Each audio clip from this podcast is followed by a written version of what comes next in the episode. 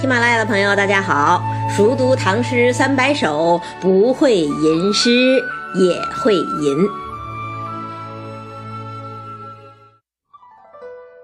本来啊，按照逻辑，今天呢，应该跟大家分享李白的《鹦鹉洲》，因为咱们上一期已经说过了，《鹦鹉洲》呢就是崔颢《黄鹤楼》的仿写，但是又仿写的特别好，所以我本来是想一气呵成的讲完。让大家看看怎么才算崇拜，怎么才叫高级模仿秀。过去我们不是经常听老师说“天下文章一大抄，看你会抄不会抄”吗？这个鹦鹉洲啊，就是最好的范本。可是呢，今天早上起来啊，抬头一看日历，居然已经是雨水了。我的主意一下子就改了。无论如何，咱们还是先应应节气吧。毕竟生活里不仅有逻辑，更要有感情。毕竟咱们这二十四节气呀，去年刚刚入选世界非物质文化遗产名录，而且呢，这二十四节气本身就那么美，那么天人合一，那么富有诗意。就拿雨水来说吧，咱们都知道，一年啊四季，二十四节气又分为七十二候。每个节气分三候，那雨水的三候是什么呀？一候塔鲫鱼，二候后雁北，三候万物萌动。想想看呐，水獭把肥美的河鱼拖上河岸，鸿雁北飞，在蓝蓝的天空写下一个人字，草木萌动，大地即将从干枯的褐色变为一片葱茏啊！这是多么动人的景象啊！而所有这些改变呢，都是拜淅淅沥沥的春雨所赐。沾衣欲湿，润物无声啊！还有什么比这更有诗意的吗？所以呢，咱们今天就借雨水这个节气，跟大家分享一下杜甫的《春夜喜雨》。好雨知时节，当春乃发生。随风潜入夜，润物细无声。野径云俱黑，江船火独明。晓看红湿处，花重锦官城。大家都知道啊。杜甫是一个真正的儒者，这个人呐，责任心重，忧患意识强，感时伤事嘛，所以作品的基调往往比较沉重。但是呢，这首《春夜喜雨》可不一样，它一开始就透着一股高兴劲儿。你看，好雨知时节，当春乃发生。这雨和雨呀，可不一样。冬天下的那叫冻雨，冷雨敲窗，落地成冰啊。秋天下的呢，那是秋霖，阴雨霏霏，连月不开呀。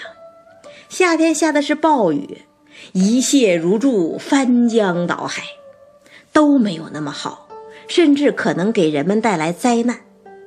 但是春雨不一样啊，春雨是用来点醒春天的呀。它带来的是属于春天的滋润，春天的绿色，还有春天的生气勃勃呀。所以大家都喜欢春雨，也期盼春雨。可是春雨贵如油啊，春雨不一定就能当春下来。可是这场春雨呢，仿佛就在回应着人们的期盼，如期而至。所以才会有这一句“好雨知时节，当春乃发生”。不早不晚，恰恰就在该下雨的时候就下雨了，真是一场善解人意的好雨啊！那么这场如期而至的春雨到底是什么样子呢？随风潜入夜，润物细无声。它是伴随着春天的和风，在静静的夜里飘然而至的。它滋润着天地万物，但是呢又无声无息。大家看一看，这简直不是在讲春雨，简直是在讲君子啊！为什么是在讲君子啊？你看他潜入夜，细无声，这个品质不得了。你想想看，这么受欢迎的春雨，如果着意表现自己的话，应该怎么办呢？应该在白天大张旗鼓的到来呀，来迎接一切的鲜花和掌声啊！可是呢，如果他要是那样外露的、夸张的表达着自己，那就不是中国人喜欢的人格了。我们中国人喜欢什么呀？咱们中国人是喜欢谦谦君子、温润如玉啊，散发着内敛的光芒。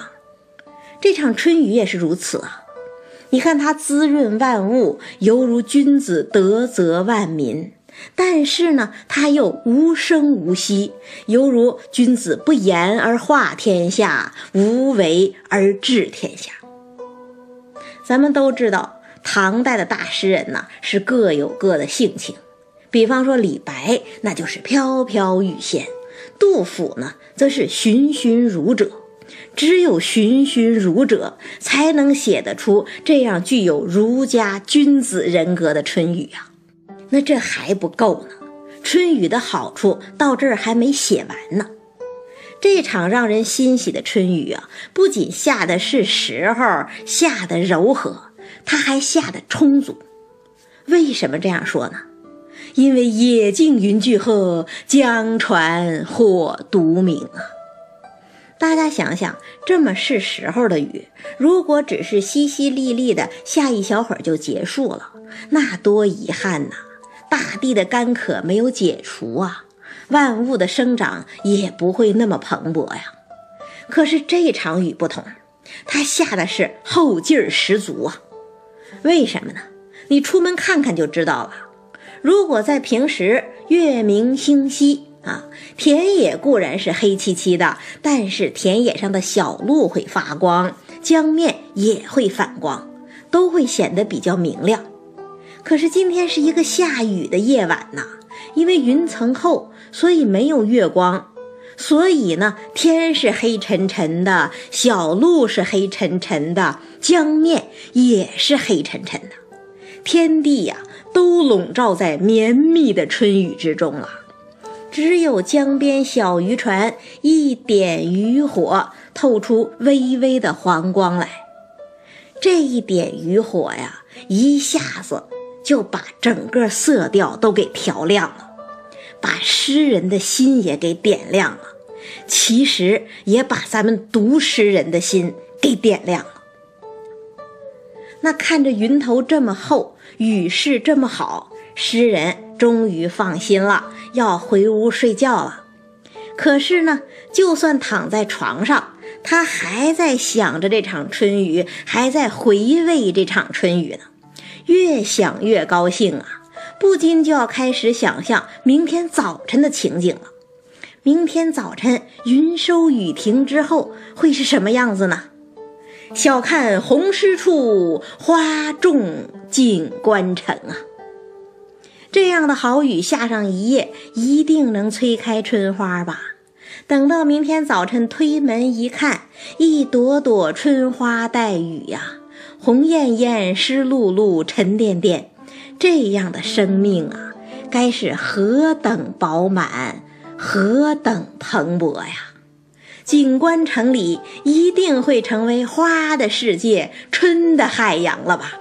所以你看，一首诗就从一场春雨开始，然后结束在一片春花、一座春城之中啊，真是既柔和细腻，又气象万千呐。那大家可别小看最后这“景观城”三个字儿，“景观城”是什么呀？“景观城”是成都的别名啊。成都嘛，四川盆地啊，一向以织锦著称。三国时候，蜀汉在这儿设置锦官，管理蜀锦生产，所以锦城或者锦官城又成了成都的雅号了。李白写《蜀道难》，不是也写“锦城虽云乐，不如早还家”吗？所以花重锦官城啊，其实说白了就是花重成都城，点出了这场春夜喜雨的发生地点了。但是大家一定要明白，杜甫在这里用“锦官城”三个字啊，绝对不仅仅是点出地点这么简单，也不是为了音韵更协调、更铿锵。为什么非要用锦官城，不能用成都城呢？因为锦本身就是一种最美、最柔和也最华贵的丝织品呐。而说花重锦官城，那就好像是鲜花着锦一般呐，那是何等的富贵风流啊！所谓春夜喜雨啊，到这儿，春也罢，夜也罢，喜也罢，都写出来了，那真是喜上眉梢，喜上心头，喜不自胜啊！最后呢，咱们再跟大家分享一下属于诗人特有的敏感吧。你看，同样是春雨啊，北方的春雨怎么写呀？北方的春雨那是天街小雨，润如酥啊，让人一下子就感觉到了北国的辽阔和干燥。那江南怎么写呢？江南那就是沾衣欲湿杏花雨啊，有着江南特有的灵秀和轻柔。四川盆地怎么写呀？四川盆地，那就是小看红湿处，花重锦官城，显得那么富足又那么厚实啊！不同的地域有不同的春雨，其实就像在咱们老百姓看来，不同的地方有不同的味道一样。北方呢，那是羊肉大葱的饺子；江南呢，是荠菜小馄饨。而四川盆地呢，这是一盆热辣辣的火锅啊！好，无论在哪里，无论有怎样的风光和风情，今天都让我们一起来期盼一场春雨吧。